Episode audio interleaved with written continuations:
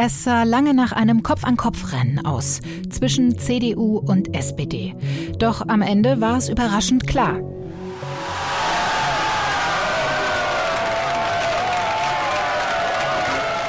Jubel bei der CDU in Nordrhein-Westfalen.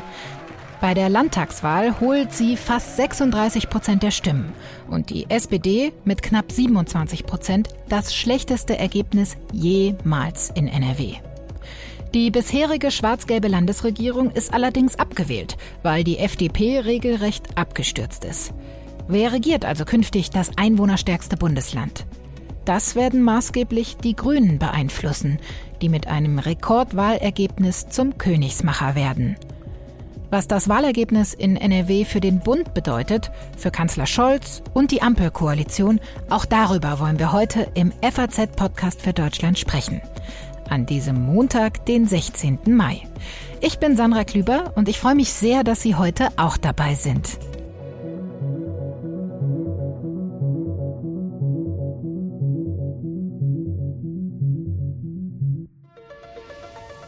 Wir, die CDU in Nordrhein-Westfalen, hat diese Wahl klar gewonnen.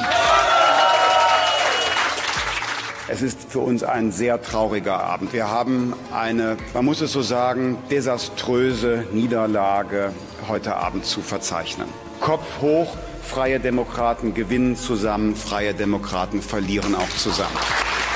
Unser Ergebnis liegt unter unseren Erwartungen. Wir wollten stärkste Partei werden. Das ist uns nicht gelungen. Uns trennen einige Prozentpunkte von der Union äh, tatsächlich. Aber eins steht auch fest am heutigen Abend. Schwarz-Gelb, unser Wahlziel Nummer eins, abzuwählen. Das hat geklappt. Schwarz-Gelb hat keine Mehrheit mehr hier in Nordrhein-Westfalen. Es ist ein riesiger, riesiger Auftrag an uns, aus diesem Vertrauensvorschuss jetzt weiter hart zu arbeiten, um in einer nächsten Landesregierung endlich eine Politik auf Höhe der Zeit zu machen für die Menschen in Nordrhein-Westfalen, für die Wirtschaft in Nordrhein-Westfalen. CDU und Grüne triumphieren, SPD und FDP zeigen sich gestern Abend nach der Wahlniederlage zerknirscht. Für die schwarz-gelbe Landesregierung wird es künftig nicht mehr reichen. Es wird also eine neue Regierung geben und das höchstwahrscheinlich mit einer Koalition, die es so in dieser Zusammensetzung noch nie gab in Nordrhein-Westfalen. Es gibt also jede Menge spannenden Gesprächsstoff und ich freue mich, dass mir dazu jetzt unser NRW-Korrespondent Rainer Burger zugeschaltet ist aus Düsseldorf. Hallo, Herr Burger. Hallo. Ja, wie haben Sie denn den Wahlabend gestern erlebt? Hat Sie das Ergebnis überrascht? Dass die CDU vorne liegen würde, das hatte sich schon abgezeichnet. Erstaunlich aber ist der starke Abstand, den die CDU zur SPD offensichtlich ähm, doch auf mehr oder weniger den letzten Metern ja rausarbeiten konnte. Das sind ja eben doch neun Punkte. Das ist ganz, ganz erstaunlich. Man kann schon sagen, dass die ähm, ja letztlich doch knapp unter 27 Prozent ein ziemliches Debakel für die mhm. SPD sind. Das ist nochmal das historisch schlechteste Ergebnis. Also wir waren ja vor fünf Jahren bei der ähm, SPD schon bei knapp über 31 da gingen alle in Sack und Asche. Die damalige Ministerpräsidentin Hannelore Kraft von der SPD trat auch umgehend dann zurück von ihren äh, Parteiämtern und jetzt sind es eben nur 27 Prozent, was schon anzeigt, ich rechne wenig mit einer Ampel. Es ist einfach eine zu schwache SPD und auch vor allen Dingen eine zu schwache FDP, die ja ebenfalls dramatisch abgestürzt ist auf nur noch 5,9 Prozent. Haben Sie denn äh, damit gerechnet, dass die FDP tatsächlich dann auch so massiv abstürzen wird, äh, wie es jetzt der Fall war und sie ja ganz knapp sozusagen überhaupt die 5-Prozent-Hürde noch genommen hat? Das war so tatsächlich nicht in dieser Dramatik zu erwarten. Was klar war, äh, war, dass die FDP stark verlieren würde. Aber eigentlich haben die Demoskopen sie so immer so bei acht Prozent noch gesehen. Mhm. Das hätte unter Umständen reichen können, um mit Anstand dann ja eben eine Ampel zu bilden. Aber mit 5,9 Prozent, da ist die FDP faktisch durch den Fleischwolf gedreht worden. Also man muss sich das vorstellen, äh, durch den Fleischwolf gedrehte FDP eine deklassierte SPD, mhm. bilden mit sehr, sehr starken Grünen eine Ampel. Ich sage mal, naja, das ist schon ein eingebauter Konstruktionsfehler und wird einfach sehr wahrscheinlich nicht stattfinden, allein schon deswegen. In den vergangenen 16 Jahren hat es vier Regierungswechsel in Nordrhein-Westfalen gegeben. Da ging es immer hin und her zwischen Schwarz-Gelb und Rot-Grün. Für diese beiden Koalitionen wird es diesmal zahlentechnisch nicht reichen. Ich höre bei Ihnen schon eine gewisse Skepsis bezüglich der Ampelkoalition raus. Das heißt, es wird wahrscheinlich auf Schwarz-Grün hinauslaufen? Ja, sicher. Also ich glaube, dass dieses Land tatsächlich aus sich heraus eine ähm, stabile Regierung braucht und dass die äh, handelnden Akteure das auch so sehen. Und zwar im gesamten demokratischen Spektrum.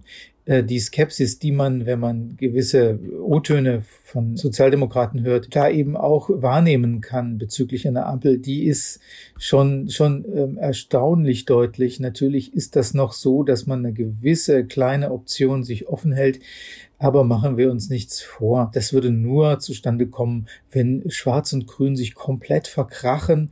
Das wird im ersten Schritt nicht passieren. Der erste Schritt heißt Sondierung. Man wird auf jeden Fall, das ist meine Prognose, in eine Koalitionsverhandlung reingehen. Und wenn man erstmal eine Koalition verhandelt, dann zielt man schon auch darauf, dass es auch ein Bündnis werden wird. Ich glaube, der gesellschaftliche Wandel ist so weit vorangeschritten, dass ähm, diese große Zeit der Unverträglichkeit zwischen den äh, Lagern, die gibt es so nicht mehr. Ja, zumal äh, man ja auch unweigerlich an die Worte des heutigen SPD-Chefs Lars Klingbeil denken muss der nach der Bundestagswahl als Armin Laschet als Zweitplatzierter auch über Jamaika verhandeln wollte, noch Folgendes gesagt hat.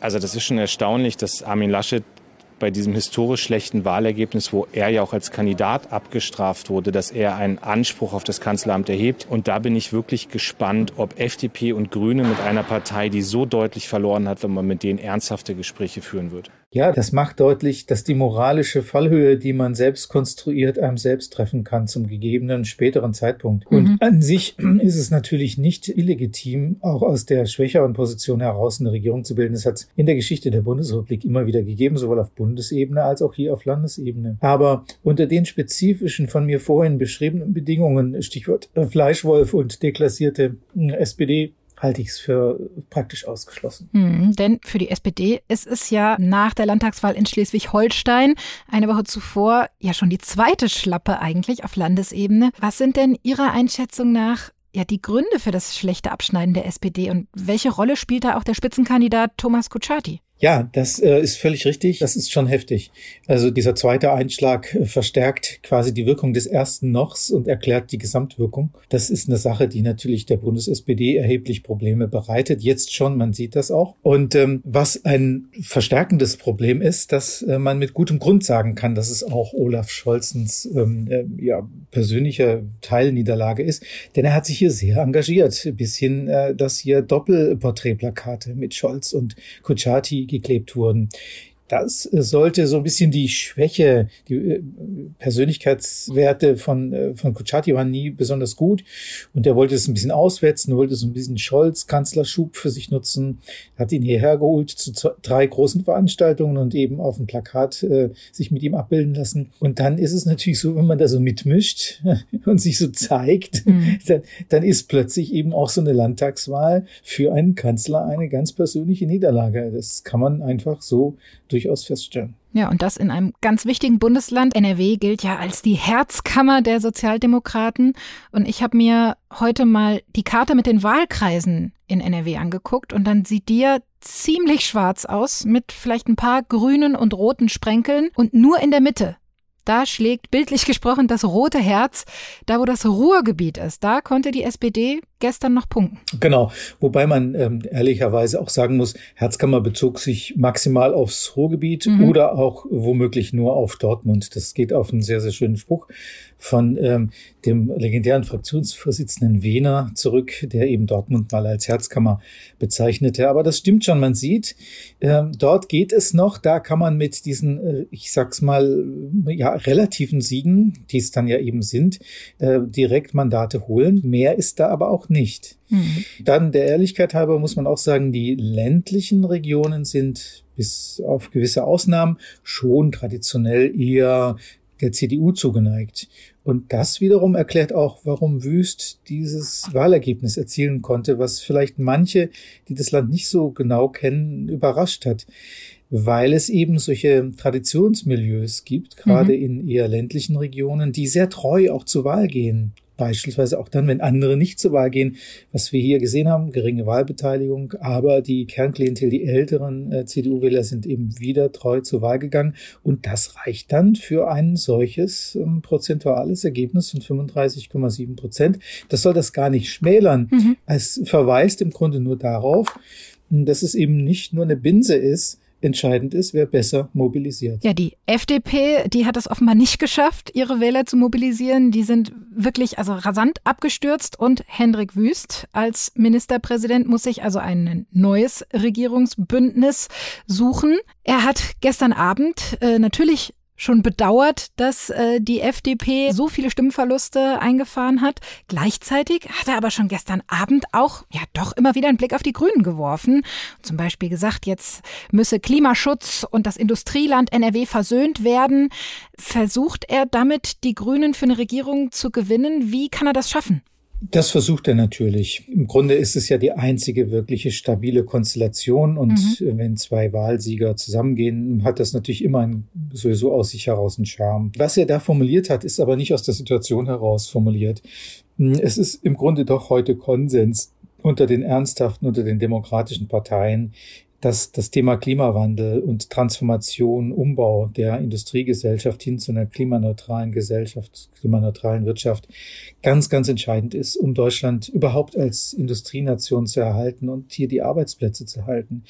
Hier haben sich so gesehen beide Lager jeweils aus ihrer Richtung kommend aufeinander zubewegt und haben erkannt, es ist eigentlich ganz interessant unter ökologischen Aspekten und Rahmenbedingungen ökonomisch zu handeln. Mhm. Und ich glaube auch, dass das tatsächlich eben dann mehr als nur eine Notlösung sein kann und sein wird, was dort entsteht. Mhm. Es hatte sich ja auch schon lange vor der Wahl abgezeichnet, die Grünen könnten die Königsmacher werden, aber dass sie wirklich so stark sein werden und ihr Ergebnis fast verdreifachen, das war dann schon eine Überraschung, oder?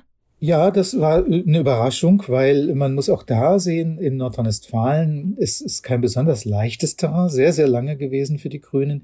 Die Grünen sind hier tatsächlich so eine Art verspätete Partei. Was viele nicht wissen, ist, dass äh, die Grünen erst seit 1990 überhaupt im Landtag äh, sitzen. Also äh, auch, sage ich mal, so ein grünes Stammland wie ähm, Baden-Württemberg ist Nordrhein-Westfalen einfach nicht. Die Grünen haben sich in einem sehr langen und auch sehr wechselhaften Lauf erst entwickelt zu dem, was sie heute sind. Sie hatten immer wieder auch ganz herbe Rückschläge, noch zuletzt 2017, wo sie ja auf 6,4 Prozent abgerauscht hm. waren. Und ähm, das verweist schon darauf. Ähm, da war die Substanz noch nicht so stark. Die Zeiten sind auch da anders. Grünen waren sehr stark bei den letzten Europawahlen und aber auch ganz besonders wichtig bei den Kommunalwahlen 2020 haben sie zum ersten Mal etwas geschafft, was sie woanders schon vor Jahren geschafft hatten. Sie haben zum ersten Mal in Nordrhein-Westfalen Oberbürgermeisterposten mhm. besetzt. Auch das wissen viele nicht. Dieses große Bundesland NRW, da gab es bis 2020 keinen einzigen grünen Oberbürgermeister. Das ist jetzt in Anführungsstrichen nachgeholt mhm. und führt dann auch ähm, ja zu einer Befestigung. So eine Partei wird dadurch natürlich stabiler, ist insgesamt verankerter, ähm, hat auch viel leichter zu wirken und ähm, auch dann eben ein, ein sehr viel besseres Ergebnis auf Dauer zu erzielen und zu behalten. Das heißt, Sie würden sagen, es ist einfach ja so ein bisschen die Zeit der grünen Themen angebrochen, auch in Nordrhein-Westfalen, weil man hat von, von Seiten der SPD dann oft gehört, dass vielleicht auch Thomas Kutschaty als Spitzenkandidat ein bisschen zu unbekannt war als möglichen Grund für das schlechte Abschneiden. Aber Mona Neubauer, Spitzenkandidatin der Grünen, äh, war jetzt auch nicht wesentlich prominenter. Das stimmt. Das ist ein ganz wichtiger Hinweis, den Sie da bringen. Die Grünen sind im Grunde fast unabhängig von Mona Neubauer, die mhm. eine sehr sympathische Person ist und sicherlich übrigens diese Persönlichkeitswerte extrem schnell ausbauen wird. Also das wird sie dann quasi nachholen. Aber was, was sehr, sehr spannend ist, ähm, ist, wir können in diesem Wahlergebnis schon den sozialen Wandel gespiegelt sehen und den Wandel in der Parteienlandschaft, aber auch, wenn man sich die Kompetenzzuschreibungen anschaut, dann haben die Grünen ganz erstaunlicherweise enorm zugelegt beim Thema Wirtschaft. Und mhm. das ist eine Sache, die vor allen Dingen der FDP ähm, im langen Lauf noch sehr zu schaffen machen dürfte. Und die Grünen bekommen plötzlich Kompetenzzuschreibungen, die man einer kleineren Partei früher nicht gemacht hätte. Also sie sind offensichtlich auf dem Weg in eine andere Sphäre. Das ist noch nicht auf Augenhöhe mit dem, was man klassischerweise Volkspartei bezeichnet, aber es bewegt sich zumindest themenbezogen in die Richtung. Auch beim Thema Verkehr übrigens ganz interessante Kompetenz, hohe Kompetenzzuschreibungen. Dann natürlich Freiheitsrechte, auch das eher ein ganz traditionelles Thema, wichtiges Thema für die FDP. Also die FDP muss das, was sie jetzt angekündigt hat, dringend wirklich tun, nämlich eine ernsthafte Aufarbeitung. Was folgt für die FDP aus, aus diesem Debakel? Das ist eine der spannendsten Fragen. Ja, eine der spannendsten Fragen ist es sicherlich, dass die FDP, aber auch alle anderen Parteien ja dieses Wahlergebnis jetzt aufarbeiten und auswerten, auch welche ja Auswirkungen das Ganze auf Bundesebene hat. Darüber sprechen wir gleich mit unserem Berlin-Korrespondenten Eckhard Lose. Ihnen, Herr Burger, schon mal ganz herzlichen Dank für Ihre Einschätzungen aus Düsseldorf. Vielen Dank.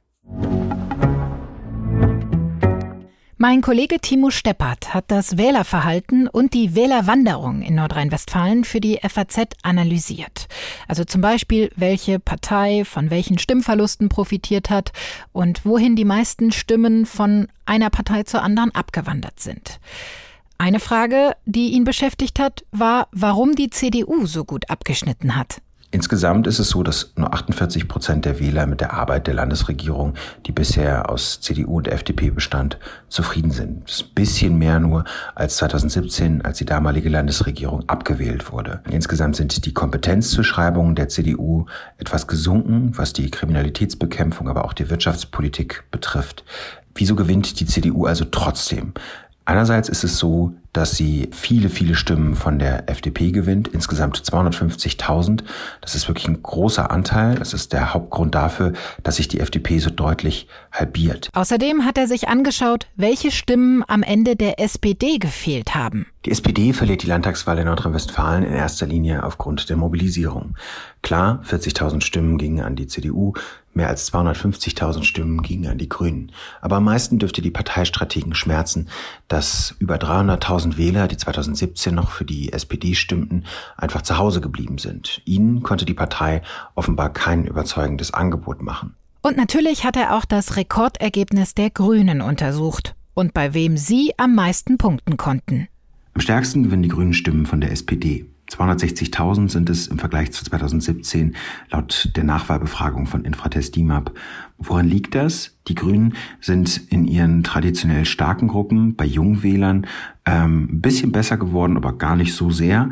Sie konnten sich vor allen Dingen auch auf das großstädtische Milieu, in dem sie auch schon 2017 relativ stark war, verlassen. Ihren massiven Zuwachs verdanken sie hingegen in erster Linie den älteren Wählern, die hinzugekommen sind und jenen Wählern in ländlicheren Regionen. Interessant ist auch, dass Vorbehalte in der Wirtschaftspolitik ausgeräumt werden konnten.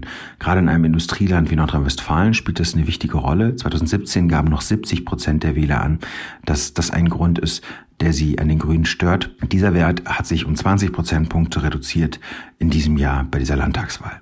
Wer sich die ganze Analyse inklusive vieler Grafiken nochmal genauer anschauen möchte, der findet den Link zum Artikel auf Faznet natürlich in den Show Notes.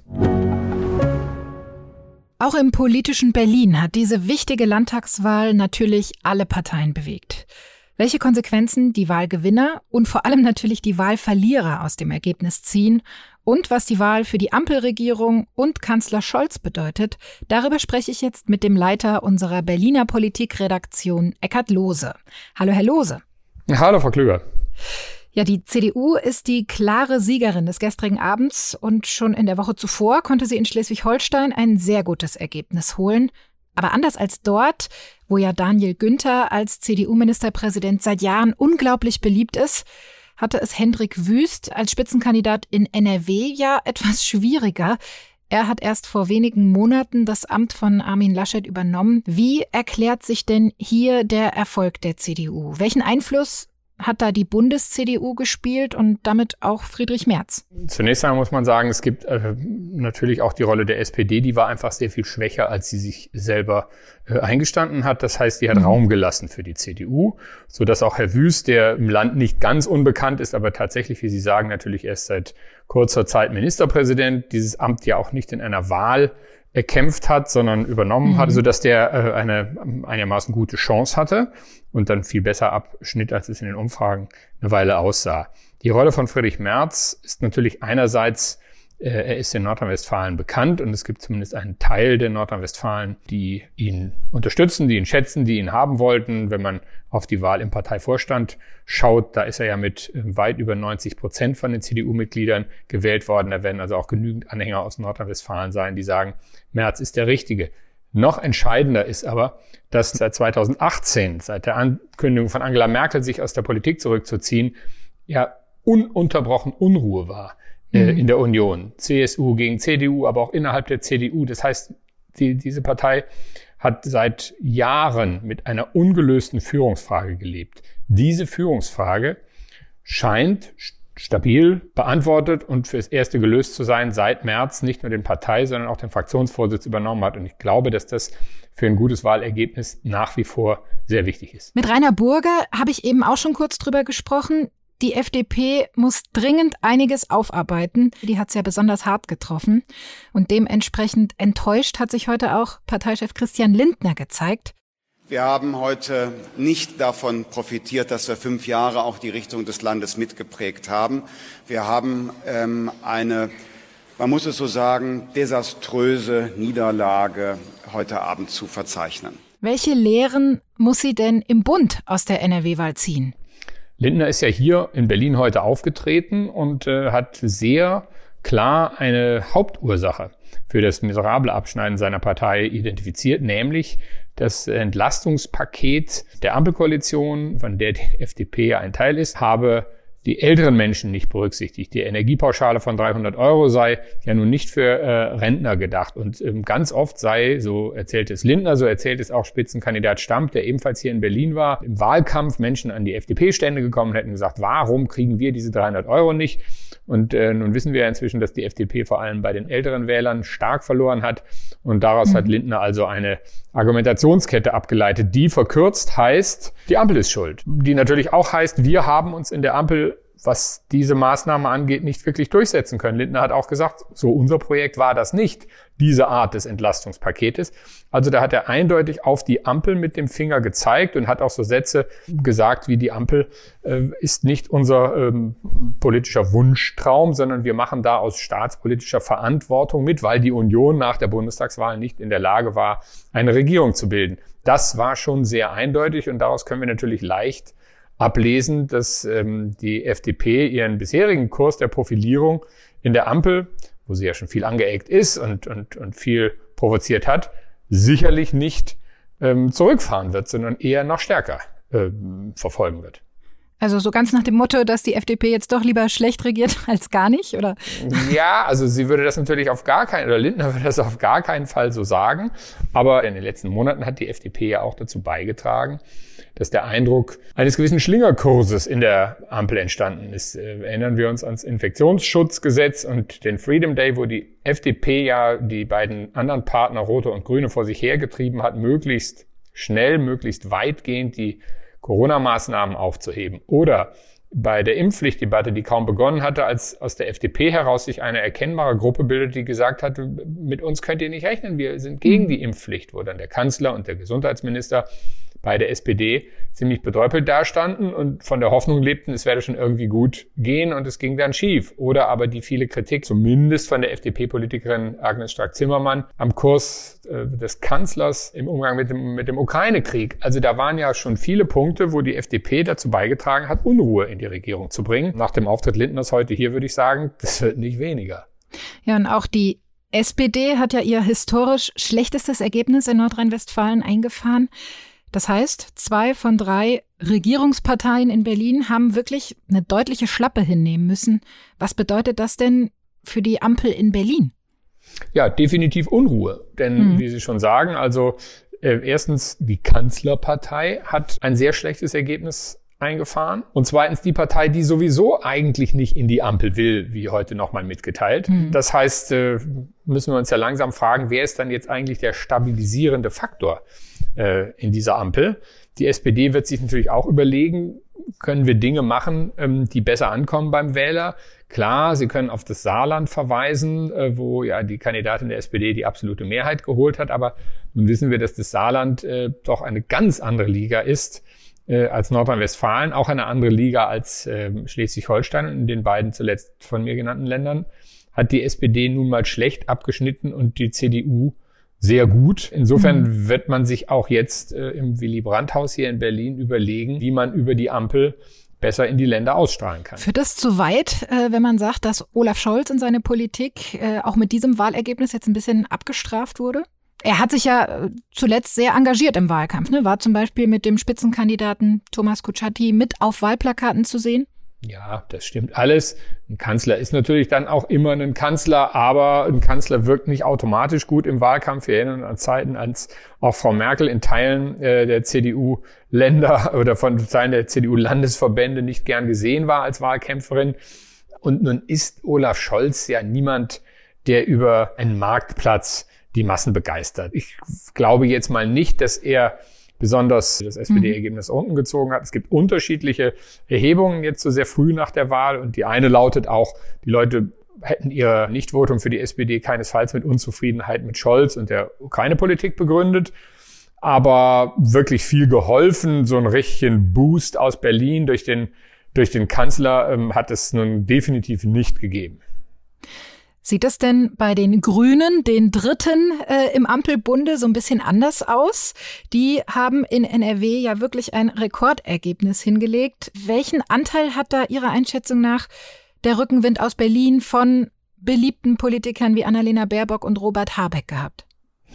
Ja, die Menschen, äh, die gucken ja Fernsehen oder, oder lesen die Zeitung, die sind dominiert seit Monaten von einem Krieg Russlands gegen die Ukraine. Das heißt, wohl niemand, der politisch genug ist, äh, um zur Wahl zu gehen, ist davon ganz unbeeindruckt. Also das wird sicherlich äh, für jede Wahlentscheidung auch landespolitische Argumente geben. Mhm. Die Schulpolitik in der Corona-Krise, das gesteht ja sogar beispielsweise die am Boden liegende FDP ein, war sicherlich für viele ein Grund, aber natürlich auch, was man so mitbekommen hat über den Krieg und die Reaktion. Und da ist es nun mal so, dass zumindest in den Umfragen die Grünen Minister äh, fürs, für Äußeres, Frau Baerbock und für Wirtschaft, ähm, Herr Habeck, besonders gut abschneiden. Offenbar erklären die das, was sie machen, besonders gut. Die sind sehr präsent. Wenn wir vergleichen, Frau Baerbock vergeht ja kaum eine Woche, wo sie nicht wenigstens dreimal irgendwo im Ausland ist und auftritt. Und die Verteidigungsministerin mit SPD-Parteibuch, Frau Lambrecht, hingegen viel, viel weniger. Und vieles ist ja auch einfach Wahrnehmung. Die Menschen sehen die. Und man sieht Frau Baerbock einfach besonders häufig, besonders intensiv und Herrn mhm. Habeck auch. Das wird nicht wirkungslos bleiben bei einer, äh, bei einem so enorm guten Ergebnis, wie äh, die Grünen es in Nordrhein-Westfalen eingefahren haben. Ja, in Schleswig-Holstein und auch jetzt in Nordrhein-Westfalen könnte es darauf hinauslaufen, dass es eine schwarz-grüne Regierung gibt. Was würde das denn für die Grünen bedeuten, wenn sie eben in zwei äh, Ländern jetzt plötzlich mit der CDU koalieren, ähm, statt wie im Bund mit SPD und FDP? Also für die Grünen hieße das erst einmal, dass ein weiteres oder wenn es in beiden Ländern kommt, zwei weitere Flächenländer, äh, ein sehr bevölkerungsreiches wie NRW, schwarz-grün regiert äh, würden. Und wenn man das mal zusammenzählt, Hessen läuft still und, und seit langer Zeit mit einer einstmals so konservativen CDU und den Grünen in einem schwarz-grünen Bündnis, Baden-Württemberg in einem grün-schwarzen Bündnis, wenn dann noch Nordrhein-Westfalen dazu käme und Schleswig-Holstein, das wäre schon ein großer Teil Deutschlands, der dann, je nachdem wie, aber von Schwarz-Grün regiert würde. Das wäre natürlich dann als, als ein Modell, würde das mehr und weiteres Gewicht bekommen. Das wäre nicht ganz unwichtig, jetzt nicht unmittelbar vermutlich für äh, die Ampelkoalition, aber doch mittelbar, wenn man an die nächste Wahl denkt und natürlich immer für den Bundesrat.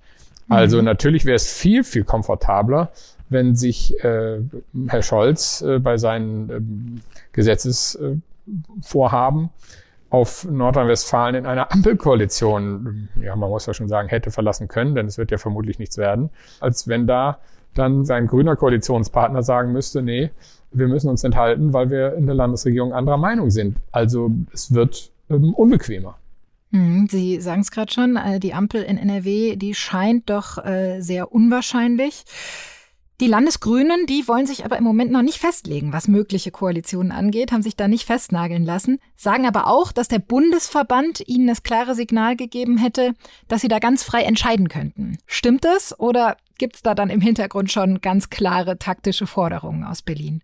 Naja, das wäre ja auch fahrlässig, wenn die sich jetzt schon festlegen würden, denn die Grünen sind eindeutig der Regierungsmacher. Wenn sie mhm. der SPD sagen, ihr braucht nicht mal bei uns zu klingeln, äh, das kommt gar nicht in Frage, dann äh, würden sie ja, sag mal, die Preise bei der CDU äh, mhm. die sie dort erzielen können, nach unten drücken. Das werden sie nicht tun. Sie werden erstmal sagen, wir gucken, wir reden mit beiden und schauen mal, was passiert. Nun hat die FDP sich schon sehr eindeutig festgelegt und die SPD ja letztendlich auch, dass das wohl nichts wird mit dem Versuch, eine Ampel äh, zu bilden. Aber es ist ja klar, man lässt sich erstmal Optionen offen, bevor man sich dann festlegt. Und was äh, den Bundeseinfluss angeht, naja, natürlich äh, macht jeder Landesverband, was er will, aber ähm, das wäre auch wiederum naiv zu glauben, dass es da nicht Rücksprachen gibt.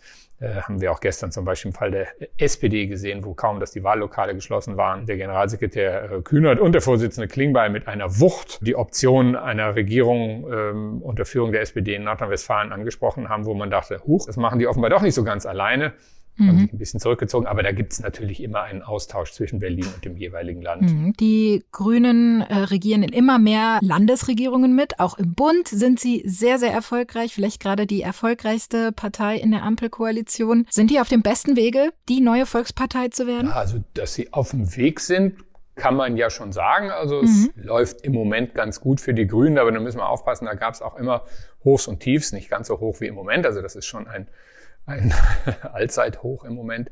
Aber wie gesagt, sie haben auch zwei äh, besonders beliebte Minister und die Grünen werden natürlich längst weit über ihre klassische frühere Kernklientel hinausgewählt, weil die Grünen ja auch mitgealtert sind und zudem eine neue Generation da herangewachsen ist. Wenn Sie mit Frau Baerbock äh, reden, die kennt natürlich noch die alten ideologischen Kämpfe der Fischers und Tritins, aber das mhm. ist, das ist für die Zeitgeschichte. Die ist viel weniger ideologisch und weite Teile der Grünen sind viel weniger ideologisch. Ich wundere mich deswegen immer so ein bisschen, wenn es heißt, wow, was für eine 180-Grad-Wende bei Waffenlieferungen.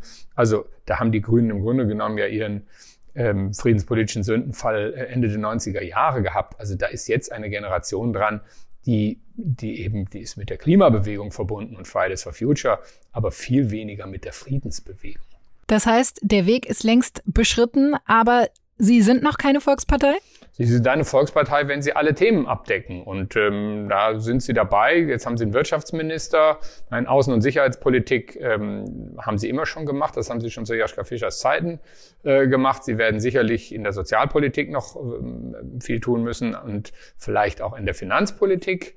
Äh, ein heikles Thema bei den Grünen war lange Zeit die innere Sicherheit. Also ein grüner mhm. Innenminister oder Innenministerin wäre sicherlich noch was Neues. Aber ähm, mit solchen äh, Wahlergebnissen ähm, sind sie definitiv keine kleine Klientelpartei mehr.